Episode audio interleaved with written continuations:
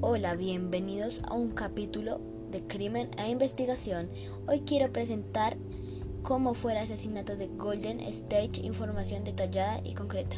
Investigando a fondo, el señor Joseph DeAngelo fue el responsable del crimen Golden State en el norte de California a mediados de 1976 y 1986. Hizo en esos años 50 violaciones y asesinó a un mínimo de 13 personas en California del Sur. ¿Valía la pena una sentencia a muerte? El presunto asesino fue capturado 40 años después. Fue arrestado a sus 74 años en el 2018. Tuvo 11 cadenas perpetuas y se preguntarán por qué hasta ahora fue encontrado, ya que se fugó. Y se encontró gracias a que se encontrara su ADN en una web de genealogía.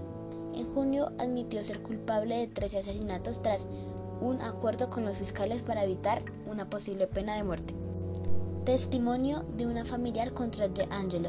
Los demandantes contra De Angelo dijeron, Katy y Brian Maiguchi habían salido a caminar con su perro en la noche de 2 de febrero de 1978, cuando tuvieron una violenta confrontación con un extraño.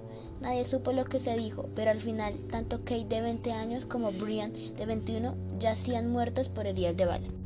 En resumen, ¿a cuánta gente agredió y mató de Angelo y hay más por descubrir? Los fiscales describieron la escala de violencia como algo simplemente asombroso. Hubo 87 víctimas, 53 escenas del crimen en 11 condados diferentes de California.